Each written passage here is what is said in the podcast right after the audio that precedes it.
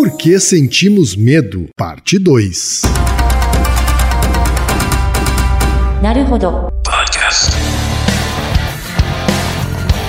Bem-vindo ao Naruhodô, podcast para quem tem fome de aprender. Eu sou Ken Fujioka. Eu sou Altair de Souza. E hoje é dia de quê? Ciência e senso comum. Altaí, vamos para os recados da paróquia. Quais são? Número 1, um, vai no iTunes Store, dê 5 estrelas e faça o seu comentário. Isso aí. Número 2, indique um episódio do Naruhodô para alguém que nunca ouviu o Naruhodô ou mesmo nunca tenha ouvido um podcast. Vamos aumentar o tamanho de nossa podosfera. E número 3, Altaí. Ah. O número 3 é sobre ajudar a manter o Naruhodô no ar, Altaí. Isso aí. E para contribuir, basta usar o aplicativo PicPay e assinar o apoio mensal de 15 reais. São duas Coca Zero, querido ouvinte, querido ouvinte. Uma para Altair e uma para mim. E como assinante, além da nossa gratidão, você terá três coisas. Um, você terá acesso ao grupo secreto no Telegram, ou seja, assinante pode conversar com a gente com a comunidade de ouvintes assinantes. Dois, você terá vantagens especiais. Por exemplo, assinante recebe os episódios no grupo secreto do Telegram antes de todo mundo. E três, você receberá conteúdos exclusivos. Por exemplo, assinante recebe episódios que só são distribuídos no grupo secreto do Telegram. Então é isso. Baixe o aplicativo PicPay e assine o apoio mensal. Com o PicPay você ainda vai poder pagar boleto, transferir dinheiro entre amigos, recarregar celular, sacar o saldo em qualquer banco 24 horas sem taxa. E olha só, no primeiro mês de apoio ao Narodô, você ainda tem um cashback de 15 reais. Isso mesmo, você assina e recebe seus 15 reais de volta. Uhum, tá? Agradecemos desde já e participem, por favor. É isso aí. Antes da pauta, mais um recado. Naruhodô está abrindo espaço para as mulheres podcasters, porque representatividade é importante também na podosfera. O destaque de hoje vai para o podcast Entrelaçadas, comandado pela Fernanda Frias. Ouça o recado que ela deixou para você, ouvinte do Naruhodô, e conheça o podcast Entrelaçadas. Oi, Aqui é a Fernanda Frias e eu queria convidar você para ouvir o meu podcast, o Entrelaçados. Nele, eu trago toda segunda-feira um convidado diferente para falar sobre as venturas e as desventuras de quem vive e faz artesanato. Falamos sobre controle financeiro, direitos autorais, criatividade, costura, bordado, crochê, tricô e muitas outras técnicas, tudo sem romantizar ou usar filtros e sempre muito bem humorada. Além do convidado semanal, ouça também a querida Raquel Retmanek, a mãe do Japinha, com seus conselhos imperdíveis, e o nosso animado leitor de recados e exímio pintor de miniaturas, Atila Kawauchi. Se você é artesã ou adora as manualidades e quer ouvir histórias reais com boas risadas, vem ouvir Entrelaçadas. Estamos em todas as plataformas agregadoras de podcast e também no YouTube. Obrigada a quem é o Taí por esse espaço. Te espero por lá e bora ouvir sua dose artesanal de podcast? E chegamos no momento Alura, ilustríssimo ouvinte, ilustríssimo ouvinte.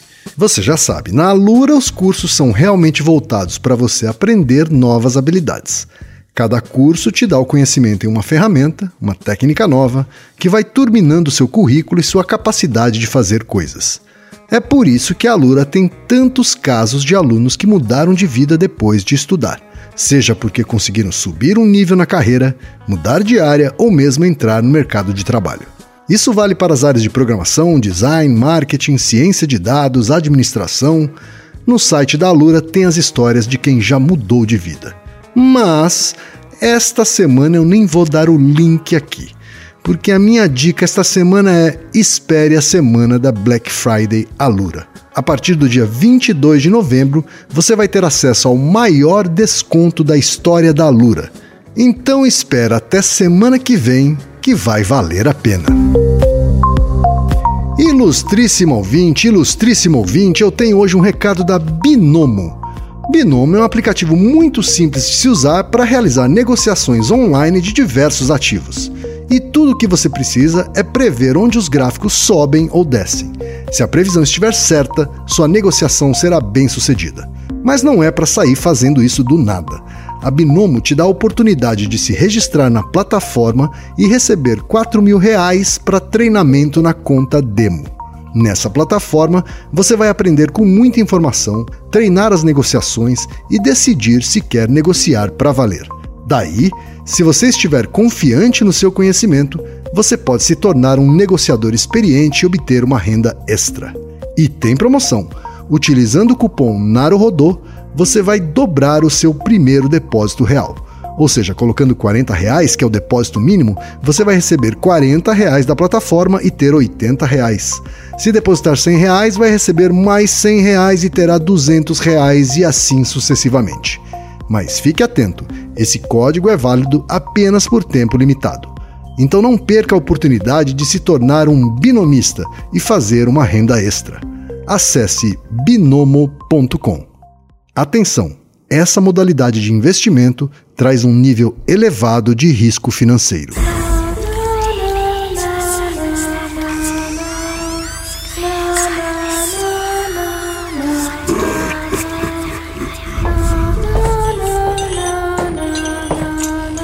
Altaí, vamos continuar respondendo a pergunta de nossos ouvintes, Altaí.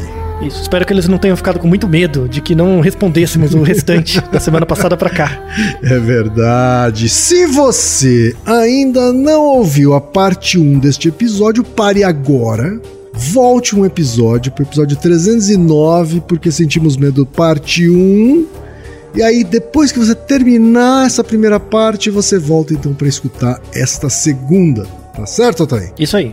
E o que é que você nos reservou para essa segunda parte, segunda e última parte desse episódio duplo, Otávio? É, então, no, na primeira parte a gente falou sobre as causas materiais e formais do medo, uhum. né? Falamos bastante do cérebro, das áreas principais envolvidas, um pouco da questão evolutiva e comparativa, né? A gente viu como detectar medo em peixe e mosca. Né? Então Sim. você pode fazer seus experimentos em casa agora e observar moscas e peixes para ver se eles se você consegue identificar, porque agora a gente já tem evidências para dizer que eles sentem medo. No episódio 1, inclusive, a gente percebeu o quanto a gente tem em comum com uma drosófila isso. É muito mais do que imaginávamos. Isso, isso. Então, pelo menos 60% dos genes são compartilhados entre vocês uhum. e drosófilas. Uhum. Tá? E aí, os, comporta os comportamentos ligados ao medo estão ali dentro desses 60% de genes compartilhados. Né? Falamos também da, de questões em humanos, né, da herdabilidade de alguns tipos de medo, né, com estudos em gêmeos. E agora a gente vai entrar nas causas eficientes. Causa eficiente é o que leva, eh, leva, em conta o comportamento do sujeito como um todo. Então a gente não vai falar da área do cérebro, do gene, a gente vai falar do comportamento. Tá? Uhum. Em si. E aí, eu queria apresentar para vocês uma colega minha, psicóloga, que é a Ana Arantes. Já participei de vários nerdologias com ela, o, tanto Nerdologia quanto, quanto Nerdcast. Ela tá ali na briga comigo por uma psicologia mais científica há algum, alguns anos, uhum. né? Me sinto muito honrado por trazê-la aqui e gostaria de pedir a alguém que a apresentasse com uma definição de medo do ponto de vista da análise do comportamento ou da psicologia do comportamento. E aí note que é uma, é uma definição mais curta e bem diferente da definição que o é, César deu no primeiro episódio. Então vamos ouvir a doutora Ana Arantes, que é psicóloga com mestrado em educação especial e doutorado em psicologia, comportamento e cognição pela UFSCar. Atuou como docente e pesquisadora associada no Departamento de Psicologia da UFSCar de 2013 a 2019 e atualmente é sócia-diretora da Realize Consultoria, Supervisão e Treinamento em ABA, atuando como consultora para diversos prestadores de serviço para crianças autistas em diversos estados do Brasil também participante do time de ciências do Nerdcast e do podcast Cafezinho Comportamento, que fala sobre os fenômenos comportamentais no dia a dia. Além disso, é membro fundadora do coletivo feminista Marias e Amélias de Mulheres Analistas do Comportamento e líder do grupo de pesquisas sobre análise comportamental das práticas culturais de opressão de gênero e raça, desenvolvendo pesquisa teórico-conceitual nas interfaces entre o behaviorismo radical e o feminismo radical e atua em ações de fomento à participação e representatividade feminina na área. Então fala, doutora Ana Arantes. Do ponto de vista psicológico e comportamental, o medo é um sentimento. É uma resposta que a gente emite diante de contextos de estimulação que em algum momento da nossa história de vida, nas nossas aprendizagens e experiências com o mundo e com as outras pessoas do mundo, são estímulos que de alguma forma ofereceram perigo à nossa integridade física, à nossa sobrevivência, ou causaram dor, dor física ou dor emocional, psicológica, ou também estímulos que foram relacionados por meio da linguagem, por meio de regras, por meio de aprendizagem verbal, né? A gente é, não precisa enfiar o dedo na tomada para saber que a gente toma choque. Alguém pode dizer pra gente, não põe o dedo aqui porque você vai tomar um choque, vai causar dor, você pode arriscar a sua vida. E aí então a gente relaciona a tomada, o contexto, né, com dor, com choque, com é, algum risco né, físico.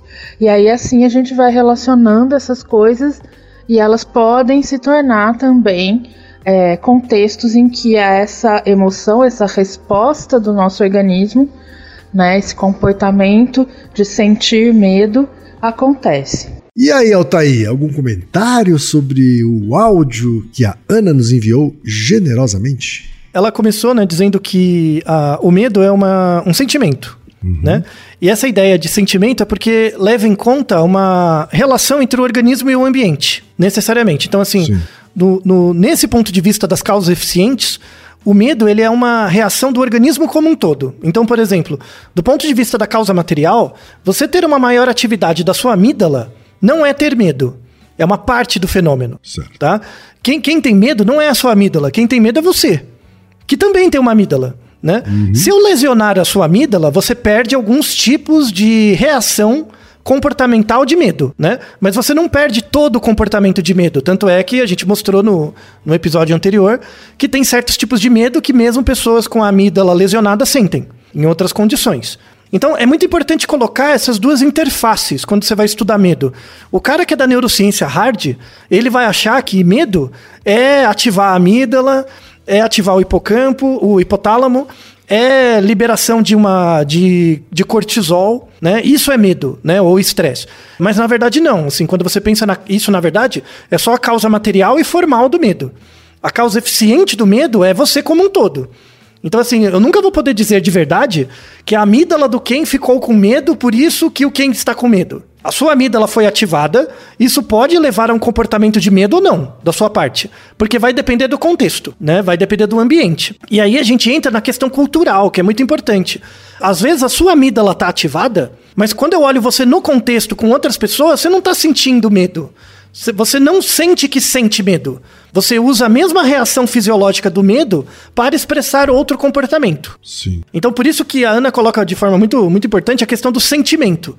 O sentimento leva em conta a reação do organismo, a percepção dele e o ambiente. Não é só uma coisa fisiológica, é uma coisa mais global, mais geral.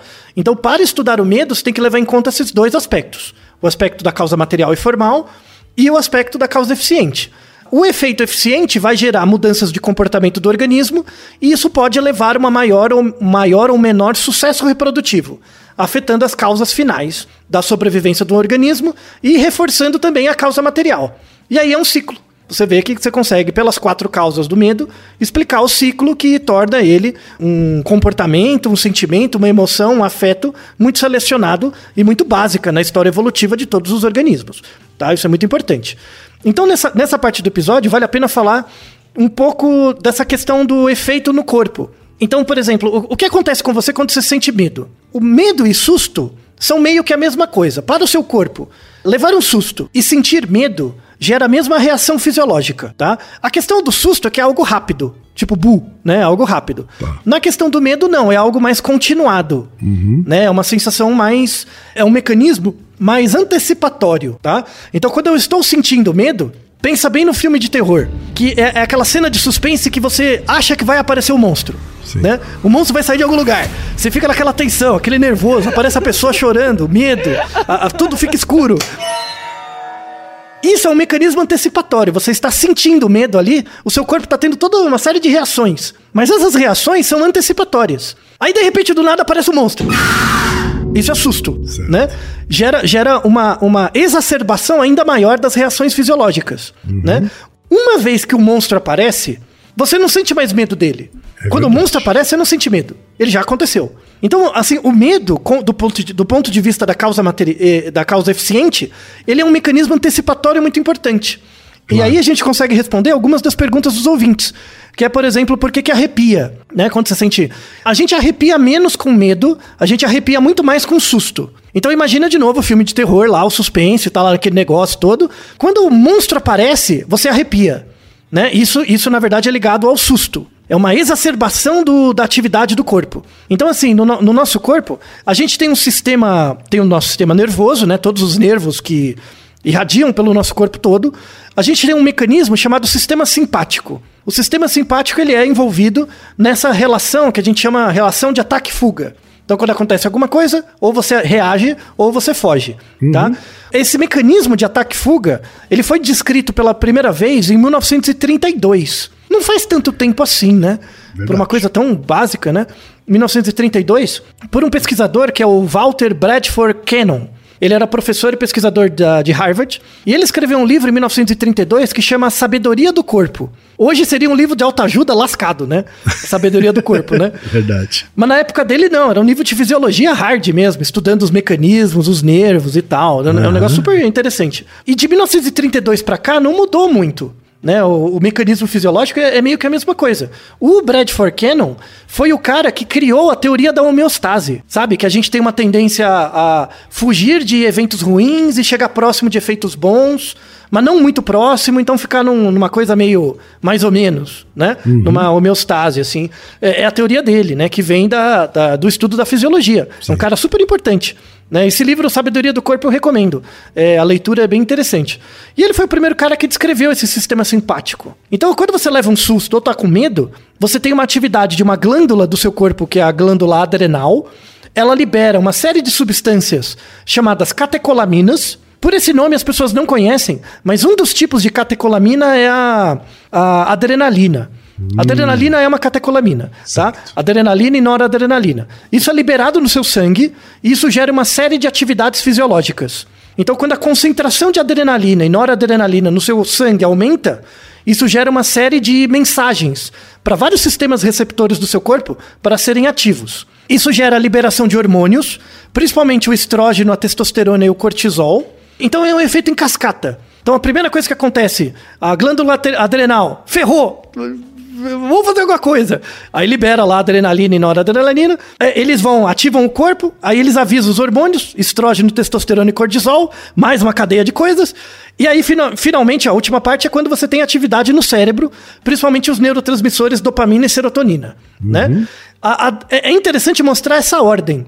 Então, primeiro é uma glândula que ativa a catecolamina, que depois ativa o hormônio, que depois ativa neurotransmissor. Ou seja, o último que sabe da balada é o cérebro é o último que sabe da balada acontecendo. Verdade. Então, assim, vem o monstro. O monstro pega a primeira glândula, já dá aquela alegria de viver. Aí depois já vai pro hormônio. Aí no final, depois que vai o hormônio, o corpo tá naquela festa toda, aí depois que vem o, o, o cérebro e fala: o que aconteceu? É só o cara aí no final. No Quer final, dizer, assim, o que aconteceu? Literalmente o nosso corpo sente antes. Sente antes. Assim, temporalmente, antes. É uhum. É claro que são frações de segundo, assim, mas, mas é antes. Tá? E aí é muito interessante mostrar que toda essa cadeia de reações gera relações, reações no corpo. E aí, é, lembrando no exemplo da mosca do episódio anterior, quanto mais persistente o estímulo, mais escalável são as reações no corpo. Então, por exemplo, uma, co uma coisa que gente, todo mundo tem quando sente medo: aumento da frequência cardíaca. A gente vê muito em cartoons, em filmes, né? É, eles colocam até o batimento do, do coração, assim, como um sinal de suspense, né? Aumento do batimento cardíaco, relaxamento da bexiga. Não tem gente que toma um susto que fica com vontade de fazer xixi? Tem gente que tem faz também. xixi, né, na verdade. Faz xixi mesmo, é, é, espontâneo. Muito comum em outros organismos. Gato, cachorro também faz isso, tá? Muito comum. É, visão em túnel. Às vezes a pessoa tá me com medo, parece que criou um túnel na frente dela e ela cai. Ou assim, ou, ela, ou a visão dela fecha num túnel, ou parece que ela caiu num buraco. Ela começa a ver as coisas lá de longe. Tá? Isso é a visão em túnel. Isso acontece muito, por exemplo, quando você está tomando uma bronca. Você está tomando uma bronca muito séria de alguém, às vezes você fica com uma visão de túnel. Isso é um sinal de medo, tá? Fisiológico. A sua pupila dilata, você treme, né? Tremor. A sua boca fica seca. Boca seca é um, um sinal muito, muito importante de medo também. É, a sua digestão se torna mais lenta também, porque você está com medo. Alguns casos, quando o medo é muito grande, assim, você experiencia perda de audição.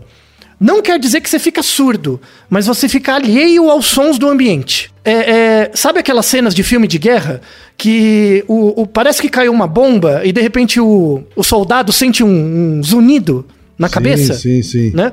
Muito, muitos desses zunidos não é porque a bomba caiu perto dele, é porque na verdade ele tá com medo, né? Então esse zunido aparece no, no momento de, de, de medo. É, você ficar com o rosto vermelho e finalmente a piloereção.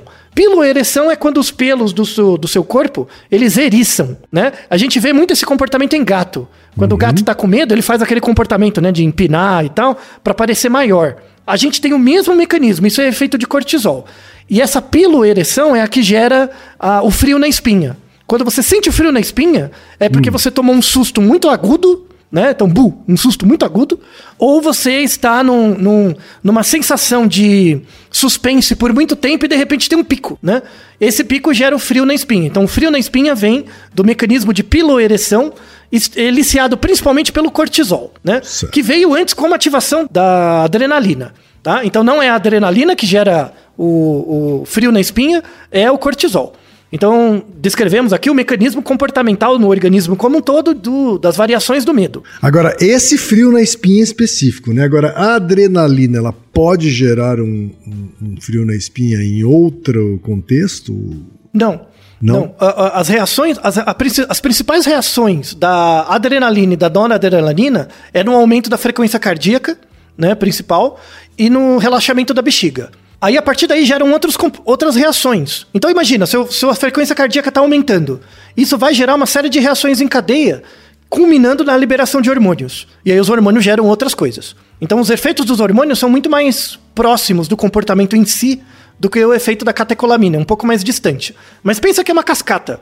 Tipo, são ondas de alarmes que seu corpo vai dando. É muito interessante a fisiologia do, da parada, né? Muito. É, é, e aí, se você for estudando outros organismos, eles é, eles têm partes desse, desse caminho. Às vezes não tem todos, mas tem partes. Então a adrenalina a gente vê em organismos muito simples, assim. Os hormônios em organismos um pouco mais avan avançados, né, elaborados, e já as reações é, neurais mesmo em, em, mamífero e ave, da dopamina e serotonina. Mas elas são as últimas. Dopamina e serotonina é só no final da, da festa. No final da festa você acorda no meio da noite, bebaço e fala o que aconteceu, né? Mas já aconteceu tudo, né? Só que você não, não, não, não lembra, uhum. tá?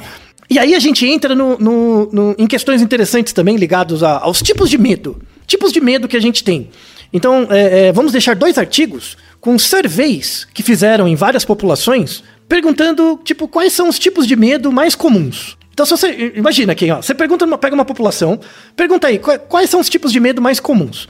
Você tem ideia do tipo de medo mais frequente que as pessoas têm, em geral? Sim. Você tem um palpite? Medo mais frequente. De morrer? Isso. É, é, lembra, lembra que é, é, um relato, né? Tipo, uhum. você tá fazendo uma survey perguntando, tá? Então, é um relato verbal, uhum. tá? É, o, o, medo de morrer não é o mais comum, mas está perto, tá? tá? Então, em, em, primeiro lugar, eu vou falar em ordem, tá? Em ordem de, de, de preferência, tá? Uhum. Em primeiro lugar, é o medo de fantasmas e demônios. O primeiro, assombração, primeiro medo. Tá. O segundo medo, morrer. Tá. O terceiro medo, poderes maléficos né? São, são, são aquelas coisas meio abstratas mesmo, né? Então, que é bem parecido né? então, com o primeiro, né? Vamos combinar. Isso, é, tá tudo meio que numa mesma caixa, né? Uhum. Então, assim, fanta fantasmas e assombrações, morrer, poderes maléficos. Aí depois vem barata, cobra, altura, medo de água, medo de espaços fechados, medo de túneis, medo de pontes, medo de agulhas, medo de rejeição social, medo de falhar, e medo, medo de falar em público e, por fim, medo de ser examinado. Esses são o ranking dos medos mais medrosos das pessoas, tá? Uhum. São esses. Mas, mas é interessante que nessa lista, assim, lembrando que isso é uma survey, então é um relato verbal, tá? Das pessoas. Aparece o medo de falhar como muito frequente. Então tem, tem muito a ver com o nosso episódio da síndrome do impostor, né? Medo de rejeição social, medo de ser rejeitado, está no, nos mais esse é... já é uma, um medo mais concreto, vamos dizer assim. Isso, mas, mas ele é mais relacional, né? Uhum. Então você vê que é uma coisa básica, assim, interessante. Né? Medo de falar em público e medo de ser examinado. Ser examinado é tipo medo de fazer prova. Sabe, eu fazer uma prova que vou te examinar. É, é, esse é um medo também muito frequente. E aí, uh, o comentário da Ana também permite é, falar sobre isso. Que assim, a, gente tem os medos comportamentais, tipo, ah, você foi mordido por um cachorro quando você era criança, e aí você desenvolveu medo de cachorro. Isso é um medo comportamental contingente a um ambiente, uhum. ou um medo condicionado, né? Algum evento que aconteceu com você. Você tem, a gente falou no primeiro episódio, esses medos mais é, homeostáticos do corpo. É uma uhum. sensação estranha que aparece no seu corpo porque ele está sentindo alguma coisa. Mas, como a, a, Ana bem comentou, você não precisa ter medo da tomada, você não precisa botar o dedo na tomada para ter medo dela. Existem uma boa parte dos nossos medos em humanos é, são medos adquiridos por instrução. Uhum. Então é o medo. Eu digo para você que é para ter medo de tal coisa, você pega para você. Então o, o, você muitas vezes adquire medos por regras. E essas regras é, acabam controlando seu comportamento algumas vezes. E aí tem experimentos sensacionais. Tem um experimento que mostra o seguinte: é um experimento, é meio sacanagem, assim, mas é um experimento que você vai colocar a pessoa numa situação que você vai dar susto nela. Você vai dar um susto uhum. nela. E alguma hora vai bu, né? Alguma coisa. Uhum. Para um grupo de pessoas, elas estão completamente ali alheias, elas ficam meio tensas, e de repente você dá o susto, né? E avalia fisiologicamente. Num outro grupo, você informa ela. Fala, olha, quando você entrar naquela sala, se eu fosse você, eu teria medo de tal coisa. Tá? Você dá uma regra antes sobre o, o que ela deveria ter medo. Num grupo você bota na sala e não fala nada. No outro grupo falou, eu acho que se eu fosse você, eu teria, ter, teria medo disso. Que é, a, é o que vai gerar o susto nela. É aquela coisa. A reação fisiológica da pessoa no momento é menor. Então ela antecipa. Então, por exemplo, na sala tem um bichinho, né? Tem uma, um bonequinho. Aí esse bonequinho grita. Aí eu te aviso, ó, se eu fosse você, eu teria medo daquele bonequinho. Aí eu, eu não falo que o bonequinho vai gritar. Aí ele grita. Aí eu avalio a sua relação fisiológica, ela é menor, tá? Porque eu te dei uma pista antes. Só que aí o que é interessante desse experimento? Eu vou avaliar meses depois o seu medo generalizado de bonecos. E quando eu te dou a regra, esse medo de bonecos aumenta, entendeu? Olha que interessante, ele aumenta. Então, assim, no, no, no momento próximo, ele te ajuda, né? Tipo, eu te dei uma pista, falou, ó, toma cuidado com o bonequinho. Eu te dou uma pista, ele te ajuda, você fica com menos medo. Mas você carrega aquilo dentro de você como uma régua para outras situações. Mesmo em situações que não tá no experimento, na vida. Você não quer mais entrar numa loja de brinquedo, por exemplo, que ficou com medo de todos os bonequinhos. Né? Uhum. Você só vai na loja da Lego. Perdeu as, uh, o medo do. Porque fica com medo dos bonequinhos. E olha só que interessante, né? Olha então, quando eu te dou um medo instruído, completamente maluco, quando eu te dou um medo instruído, ele te ajuda no curto prazo, mas te ferra no longo prazo. Né? Porque ele limita o seu comportamento no longo prazo. Isso claro. tem muito a ver com o nosso episódio anterior, né? dois episódios anteriores, que era sobre comidas reimosas né? Que é aquele mecanismo do senso comum de transmissão de mitos. Sim. Quando eu vejo uma pessoa comendo que passa mal, isso gera uma reação, na verdade, a gente está explicando a fisiologia da coisa. Isso gera uma reação de medo no indivíduo. Esse medo vira uma regra, aí você fala para os outros, ó, não come isso que faz mal. E aí a pessoa, no, no, na situação próxima, se tiver comida estragada naquele momento, ela evita, é bom. Mas ela carrega isso como uma regra para sempre. Pensa nisso, quem, ó. Quantas vezes você botou um dedo na, sua, numa, na tomada na vida? Eu acho que você nunca colocou o dedo numa tomada mesmo, né? Intencionalmente. Olha quanto tempo durou essa regra para você, desde quando você era criança, né? Olha, olha quão forte é essa regra, né? E isso é sensacional. Assim, mostrar que quando você instrui a pessoa, isso ajuda ela do ponto de vista próximo, mas acaba limitando ela do ponto de vista distante, porque ela generaliza certas coisas.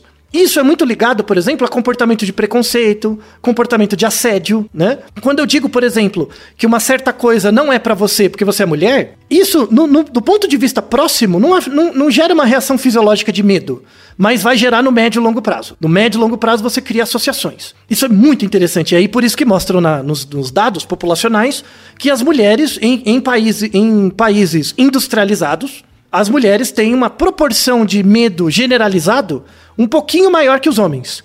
Não é muito, populacionalmente, uhum. mas é significativamente maior.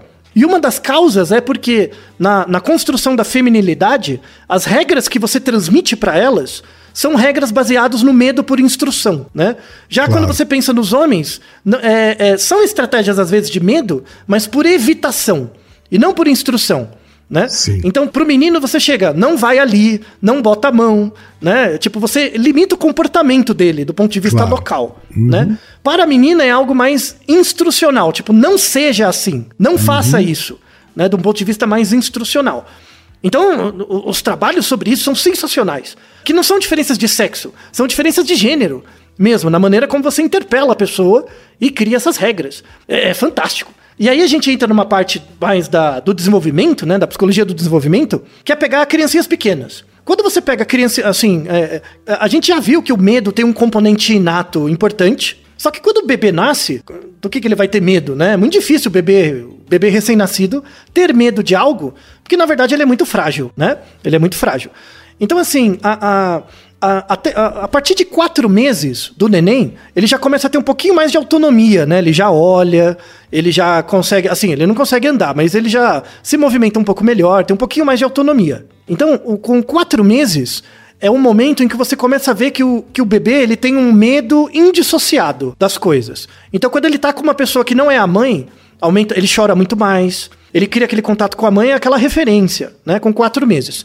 Dois meses depois, a partir de seis meses, a criança já tem é, maturidade neuronal suficiente para ter um medo seletivo. Ela começa a ter medo de pessoas realmente estranhas, pessoas que ela não vê muito. É, é muito interessante, porque é, um, é, é, em dois meses, em média, de mudança, já, já gera essa seletividade do medo. Então a criança, mesmo muito neuronalmente frágil, ela já tem que conseguir ter um medo seletivo muito cedo para discriminar pessoas que são próximas dela e pessoas que não são tão próximas. Desde os seis meses. É, é muito, muito, muito pouco tempo. Sim, muito né? cedo.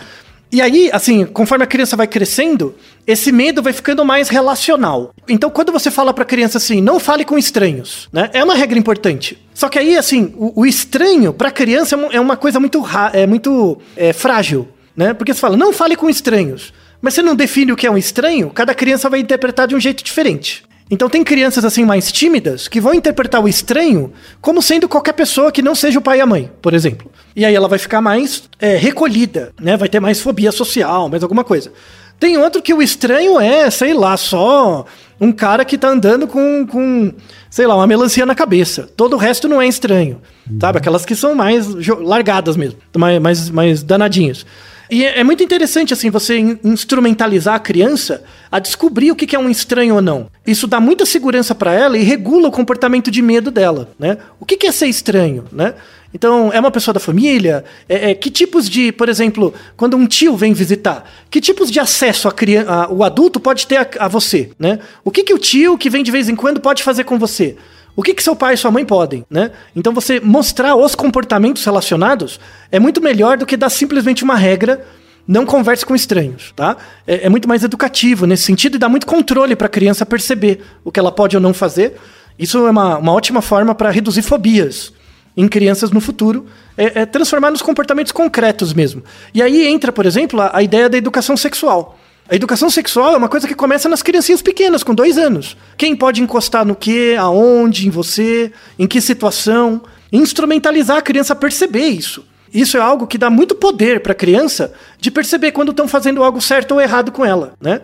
Isso é um, um, treinamento de gestão do medo. A gente chama isso de treinamento de gestão do medo, que deveria começar nas crianças pequenas, dois, três, quatro anos. Porque elas, elas interiorizam regras, elas adquirem regras instru, eh, instrucionais muito, muito cedo, né? muito rápido. Então é algo muito, muito interessante. E aí, finalmente, para começar a, a, fechar, vamos falar especificamente das perguntas dos nossos ouvintes, né? Então, por exemplo, explicamos já a pergunta do Bruno, que é aquela do mecanismo de defesa, né? Então, você ficar arrepiado é um mecanismo de defesa? De certa forma, sim. Ele é automático. E ele é resultado de uma grande ativação do sistema simpático do seu organismo, gerando ação nas catecolaminas, depois nos hormônios, e isso gera o frio na espinha, e finalmente nos neurotransmissores, que depois de tudo vai perguntar o que aconteceu. E aí você vai tentar nomear uma coisa que já passou, é, em geral. Isso tem a ver um pouco com a pergunta do Estevão, né? Só que do Estevão é, é mais o episódio de hoje. Então, é, que é bem, bem a pergunta que ele fala do medo por instrução. Nosso amigo de, de Angola ele fala até que ponto o medo influencia as nossas escolhas. Então, ele coloca bem aquele exemplo: ah, eu acho que o melhor é fazer essa opção A, mas aí eu fico com receio e quando eu vi, essa opção era melhor mesmo. Né? Que droga, sabe? E aí parece que na minha cabeça diz: tá vendo? Era pra você ter feito aquilo mesmo. Muita gente já passou por isso, tá? Eu, eu já passei por isso, todo mundo. É, é, o que, que é essa voz na nossa cabeça? Aí tem a ver com os episódios que a gente fala da voz na cabeça, né? Essa voz na nossa cabeça, ela não é um outro. Ela é você mesmo deliberando com você mesmo. Então, quando você diz para você mesmo, ah, eu tô com medo de fazer isso, Não sei se vai dar certo, né? Quando você faz isso, eu tô com medo e tal, na verdade é você falando com você mesmo sobre o sentimento do medo. Você tá falando sobre o sentimento. Porque no seu corpo você já sentiu o medo, já foi e tal. Então, assim, o que o Estevão comenta é sobre o sentimento do medo. Até que ponto o sentimento do medo influencia as nossas escolhas. Essa voz na nossa cabeça, ela pode influenciar a gente a fazer coisas sistematicamente que são as coisas que a gente não gostaria, né? É, não, não, tá? Não. É, por quê? Porque de, é, quando você ouve essa voz na cabeça, é depois que aconteceu. Verdade. É depois que seu corpo já sentiu, já passou e uhum. tal. Geralmente, quando você tá Já é um movimento coisa, de racionalização aí, né? Isso, é porque já foi. Então pensa, pensa, por exemplo, uma situação que você brigou com alguém. Você brigou com alguém, aí depois você sai bravo e tal, de repente você começa a reverberar na sua cabeça várias situações em que você poderia ter falado diferente. Você não começa a revisitar, principalmente a gente que é, é meio. Devia obsessivo. ter falado isso. Isso, deveria ter brigado assim. Aí você fica até rindo com você mesmo. Nossa, se eu falasse aquilo, ia isso, ser uma tirada é. bacana. Né? Exatamente. Né? Só que já foi. Então, na, na verdade, o sentimento de medo, ele não ajuda a resolver o que aconteceu mas ele serve como uma regra normativa para você treinar para a próxima vez. Então ele te ensina sobre a próxima vez, mas não sobre a que passou. Uhum. Tá? Um exemplo que eu, eu trago muito isso é, é, da luta. Que eu pratiquei judô há muitos anos. E uma das coisas que você mais sente no judô competitivo é medo. Medo mesmo. Tipo, você pode pegar esses campeão de UFC, os cara bolado, cara, não tem medo de ninguém, fica lá, se estapeia. Mentira, todos eles choram escondido no canto, velho. Todos eles, 100%, pode ser o Tyson, pode ser quem for, todos eles morrem de medo em alguma hora. Porque aí a gente entra num, numa questão muito importante. Por exemplo, quem? Qual é o contrário de, de medroso? Qual é o contrário de uma pessoa medrosa? Assim, pelo vernáculo, pelo português. Pelo vernáculo comum. seria corajosa. Isso, isso. É o, contrário do medroso é o corajoso. Só que isso, assim, é, é, pensando na, pela língua, faz sentido. Mas fisiologicamente está completamente errado. Claro. Tá? O que, que seria a coragem? Né? Coragem é a capacidade que você tem de enfrentar uma adversidade, não é? Sim. É a sua capacidade de enfrentar uma adversidade. Isso é, isso é a coragem. Logo, o medo é um exemplo que torna o exercício da coragem possível. Então, na verdade, você só é capaz de ter coragem porque você interpretou no seu corpo todas as vezes que você sentiu medo e aprendeu com isso. Então, a coragem não é o contrário do medo. A coragem é o resultado de você aprender com o medo. E isso, assim, talvez no beisebol você não sinta tanto isso. Talvez no beisebol você sinta mais ansiedade. Porque você não sabe se vai dar certo, se vai ganhar ou perder. Mas na luta não, mano. Você entrar que, que eu ia até te, te perguntar se a ansiedade também tem as mesmas um, um mecanismo parecido com o do medo. Não, assim, ela usa o medo, a ansiedade usa o, me o mecanismo do medo, mas não é a mesma coisa. Tá? Então, assim, um, uma mensagem super importante para pe pegar a causa eficiente do medo, que o contrário de medo não é coragem, e o contrário de coragem não é medo. O, o, a coragem é o resultado de um processo em que você experienciou o medo tantas vezes que você aprendeu uma regra interna sobre como lidar com ele. E aí você fica corajoso. Então, o, o, isso tem muito a ver com o nosso amigo Estevão. Então, aquela voz na sua cabeça, ela só aparece, a voz do medo, né, o, o, sentimento do medo, só aparece depois da coisa ter acontecido. Mas ela te informa como você deveria agir da próxima vez. Eu não treinei só judô, né? Eu treinei boxe há alguns anos. E boxe é uma coisa que dá muito medo. Muito medo. Você entrar num lugar que você não sabe o quão bom o cara é, o cara vai te encher de porrada, ele vai te desmaiar na porrada. Não é de boa.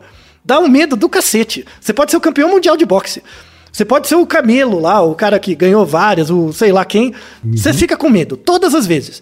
Só que você treina tanto que você começa a aprender regras a partir do, do, do que o, o, sentimento de medo te ensina. Tá. O sentimento de medo te ensina coisas. Essa uhum. voz te ensina. Uhum. Né? E a partir do momento que você ouve essa voz e, e ouve essas regras e generaliza elas, e começa a, a, experimentar na próxima vez. Eu não vou conseguir fazer 100% do que eu quero, mas vou tentar um pouquinho cada vez você tenta mais, né? E isso é uma diferença importante, por exemplo, entre arte marcial e defesa pessoal, uhum. né? arte marcial é, é um exercício para o corpo, é uma disciplina, é uma pedagogia. Você aprende a ser uma melhor pessoa, a interagir melhor com os outros e tal. É super importante, uma filosofia de vida mesmo, arte marcial. A defesa pessoal é diferente. É como você age em momentos limite, né? Por isso que chama defesa, né? A defesa pessoal, ela não, não te ensina a brigar, ela te ensina a evitar coisas. Por quê? Porque você já sabe as situações que te dão medo e você já treinou o suficiente pela arte marcial a reagir naquelas situações. Só que toda vez que você reagir, é uma situação limite. Então você vai evitar o máximo possível. E quando for para agir, você não vai hesitar. Você vai agir mesmo, tá? Então, essa distinção ela é fundamental. É, é o mesmo paralelo, né? A arte marcial é o treino de todo dia. É o treino para ter prontidão, uhum. né? A defesa pessoal é o treino da coragem, de você ter sentir tantas vezes medo que você tira regras para conseguir criar uma regra na sua cabeça de como agir sem pensar. Defesa pessoal você não pensa. Se você pensa para fazer defesa pessoal, você não tá fazendo. É agir, acabou e já era. Quanto mais você faz, né, movimentos esportivos sem pensar, né, mais você tá proficiente naquilo, né? Isso, e mais corajoso você fica. Mais, menos você pensa, mais corajoso você fica. Por quê? Porque você tem prontidão do seu corpo. Lembra que o medo tá no corpo? Uhum. Você vai ter prontidão, você experienciou isso muito. Então isso é super importante, assim, para as pessoas que se sentem muito, muito inseguras em relação à, à vida, né? Ao que fazer, como agir e tal. Não é muito diferente de uma arte marcial, você pensar, ou uma defesa pessoal. É você pensar em cada, cada, cada vez que as coisas deram errado, você ouvir essa voz, o que, que você faria? E, e você anota. Uma coisa que ajuda é anotar. Não é só ficar dentro da sua cabeça. Materialize isso num texto, né? Tipo, ah, naquela situação eu não gostei disso por causa de A, B e C, o que, que eu faria? A. B e C. Escreve. Transforma em algo, ou fala. A terapia ajuda muito nisso, você fala. A partir daí, conforme você vai entrando em contato novas, novamente com um, situações aversivas, e você começa a incorporar como pequenas regras cada uma dessas modificações que você se propõe, você vai ver que vai gerar efeito no outro. E aí você vai ficar corajoso, você vai perceber que você não é corajoso, você ficou corajoso porque aprendeu com seu próprio comportamento. Isso é algo fundamental, assim, que o medo ensina, é, do ponto de vista uh, eficiente. Então, agora que respondemos diretamente as perguntas do Vitor e do Bruno, né, sobre por que, que a gente sente o frio na espinha, e também respondi da questão do Estevão, né, que é uma coisa um pouco mais é, abstrata, vamos ao comentário final do Breno, que ele comenta sobre a, o medo, entre aspas, do conhecimento, né? Que parece algo bem estranho, mas vale a pena ser adicionado e tem tudo a ver com essa parte do episódio. Tem uma coisa interessante que a gente comentou num Naruhodo sobre porque às vezes temos ímpeto de pular de lugares altos, que é a diferença entre angústia e ansiedade. Ou angústia e medo, né? O medo, assim, um pouco associado com ansiedade nesse caso. Medo e ansiedade não são a mesma coisa, mas nesse caso da, da resposta do, do Breno, tem um pouco a ver com a ansiedade. Então vale a pena colocar a diferença aqui entre ansiedade e angústia. Ansiedade é o medo gerado pela expectativa de, um, de uma coisa negativa que vai acontecer no futuro, mas que você não tem controle sobre esse acontecimento. Então, independente do que. A, a pessoa tem uma crença de que, independente do que ela faça, vai acontecer algo ruim no futuro em relação a alguma coisa. Angústia é um pouco diferente. A angústia é um, um, evento desprazeroso à primeira vista. Então, por exemplo, vou fazer uma prova, ou vou falar em público, ou eu aprendi alguma coisa, né? Que é o, que é o comentário direto do Breno. Aprendi alguma coisa, isso me deixou um pouco angustiado. Tipo, o que eu faço com isso, né? Então, às vezes eu aprendi um, um conceito novo, isso desestabilizou tudo que eu tinha antes. Então, ai, ai meu Deus, e agora? O que eu faço, né? Então, isso gera um, uma angústia. Quanto que um, um evento é ansiogênico, ele gera ansiedade. É quando ele gera em você um estado fisiológico de medo, mas você não sabe como evitar esse evento negativo. Então, por exemplo, imagine uma situação que você faz uma prova e você não estudou nada para a prova. Você não tem como se defender da reação negativa. Diferentemente de quando você tem uma prova, mas você estudou para ela. Quando você estudou para a prova, na verdade você não sente ansiedade. Você sente uma coisa chamada angústia. A angústia é quando é uma sensação ruim à primeira vista, mas você sabe o caminho para minimizá-la. Então é um pouco ligado é, é, à ideia de expectativa. Assim, ah, eu tenho uma prova, eu estudei, eu me sinto razoavelmente preparado, mas isso não é garantia que dê certo. Né? É, um, é um certo receio em relação à incerteza, mas eu me sinto preparado. Então a angústia é algo altamente adaptativo, é, é positivo. Né? A angústia é importante porque ela é algo que mobiliza você. Você sabe que você tem um desafio, você sabe que esse desafio tem dificuldades, mas você se preparou para ele e você espera vencer, né? Ou espera superar esse desafio, dado que você tem condições para isso. A ansiedade é uma coisa ruim, ela deixa você necessariamente desamparado. Então, muitas vezes, quando a, a, cai a ficha na pessoa sobre uma coisa que ela nunca tinha pensado, né? E ela se sente desamparada, ela pode gerar um, um, um estado ansioso. Mas quando a pessoa está num caminho do aprendido, num caminho de construção de conhecimento, e de repente ela se dá conta de uma coisa que meio que detona o que ela acreditava, mas ela está num caminho para entender algo mais à frente, ela percebe, nossa, então tudo que eu estava fazendo até aqui parece que não faz tanto sentido à luz do que eu estou aprendendo agora. Mas eu sei que eu vou chegar lá na frente. Então, a ideia é a ideia do método científico, né? A ideia é que a cada dia eu tô menos errado. Então, o caminho de, da educação científica é um caminho que deixa você sempre angustiado, mas nunca ansioso. E isso é muito importante. É, a partir do momento que você sabe o que você está aprendendo, para quê e qual o objetivo último da aprendizagem, não é um caminho que gera felicidade, é um caminho que gera angústia. Mas nunca deveria gerar ansiedade, né? Porque aí você não é para ficar desamparado. É, na verdade, para você perceber que a gente tem desafios, mas você se sente preparado a cada momento para lidar com eles. Tá? Então espero que a, a resposta do Breno também esteja contemplada dentro desta discussão. E aí, para fechar, quem? Qual é o pior medo de todos? Dentre todos os medos existentes. Rapaz. Qual é o, o, medo que comanda todos os outros? Assim, qual é o medo fundamental de todo Existe esse organismo? medo, é? Existe. Porque o medo é uma, é uma área muito interessante de ser estudada, não só do ponto de vista antropológico, cultural e tudo mais, né? uhum. né? Fisiológico, a gente já viu que é um fenômeno muito complexo. Um pesquisador, um psicólogo, né, nos anos 70, ele começou a ver, tipo, é, relações entre tipos de medo. Porque, uhum. ó, é, o organismo é o mesmo, o corpo é o mesmo. E o corpo sente medo. E, e, assim, medo de barata, medo de altura, medo de qualquer coisa, é o mesmo corpo que sente.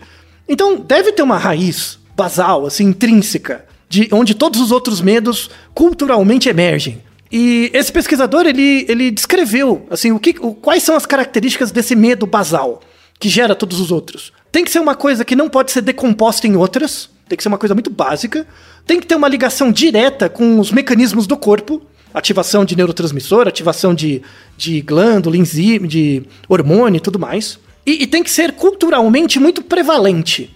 Você tem que ter em todas as culturas esse, esse tipo de medo basal e ele tem que ter uma importância evolutiva, né? Então essas são as características desse medo basal, né? Certo. E aí esse, esse uh, pesquisador ele deu um, um, uma dica do que, que seria esse, esse único medo que atende todas essas características que é o medo que você falou no primeiro episódio aqui. O medo que você tem é o medo mais basal que todos têm. Uhum. Qual é? O do desconhecido. Isso, o medo do desconhecido. Esse é o medo que comanda todos os outros. Uhum. Então, por que, que você tem medo de barata, quem? Você tem medo de barata por quê? Não, não é quando você tá vendo a barata, você não tem medo, você tem nojo. Uhum. Agora, quando ela some e você não sabe porque ela fugiu do chinelo, ah, aí o medo te assombra. O medo vai te assombra, igual o Fred Krueger, que vai pegar você no seu sonho. A barata vai subir na sua cabeça, Verdade. porque você não tá vendo. Exatamente. E quando você não vê o cadáver, você não para, né? Então, todo, todo e qualquer tipo de medo cai chega nessa raiz que é o medo do desconhecido. O medo do escuro, por exemplo. O escuro é um medo que frequente, né? Porque você é desconhecido porque você não sabe o que tem ali, você não enxerga, Exato. né? Essa ideia do medo do escuro. Vamos deixar um artigo sensacional uma hipótese testável. Foi difícil de fazer esse teste da hipótese, que fala sobre razões evolutivas pelos quais nós temos medo do escuro. Né? Uhum. É um estudo feito na, na África, tá? na Tanzânia especificamente.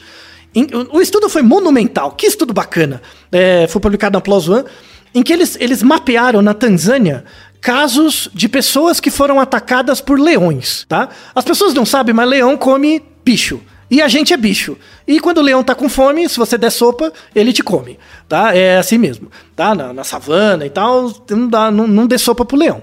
Então eles mapearam todos os casos de ataques de leão a pessoas. E aí eles fizeram uma, uma descrição dos horários. Dos horários quando os leões costumavam atacar pessoas. Uhum. Sabe que horário que era? Não faço ideia. Entre as 7 da noite e as 10. Entre as 7 e as 10 da noite era a maior frequência de ataques de leão. Quando em locais onde não tem iluminação, né, pensando na savana, já é muito escuro, Sim. né? Então é um momento muito escuro, onde as pessoas ainda não foram dormir, né? Tem ainda muita movimentação, é o momento onde elas são mais atacadas.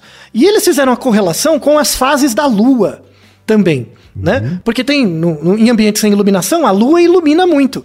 E aí eles viram que a maior frequência de ataques de, de leões era num período 10 até 10 dias depois da lua cheia. A lua cheia é onde tem mais iluminação. Até 10 dias depois do final da lua cheia é o período que tem mais ataques de leões, né? E aí eles foram estudar o quê? Os ritos das comunidades que viviam naquelas regiões, né? É, se você estuda os ritos antropológicos, o que acontece? Dez dias depois da lua cheia, aparece a assombração, aparece o demônio, é quando o sei lá quem tem o mau agouro, uhum. né? Todos os ritos eram meio que mensagens transmitidas culturalmente para fazer as pessoas evitarem a movimentação e evitarem ser atacadas por, por leões. Olha que muito louco esse, esse comportamento generalizador do medo, né? Que também tem a ver com o medo do desconhecido. Né? Então, o medo do desconhecido, que é a dificuldade de controlar as coisas, num ambiente onde tem muito, muito, muitas variáveis, como leões e tudo que atacam você, mais a falta de luz, faz com que você desenvolva antropologicamente, culturalmente, um medo intrínseco do escuro. E essa é uma, uma hipótese evolutiva pelo qual todos nós costumamos, costumamos ter um pouco de medo do escuro. Vem desse passado ancestral.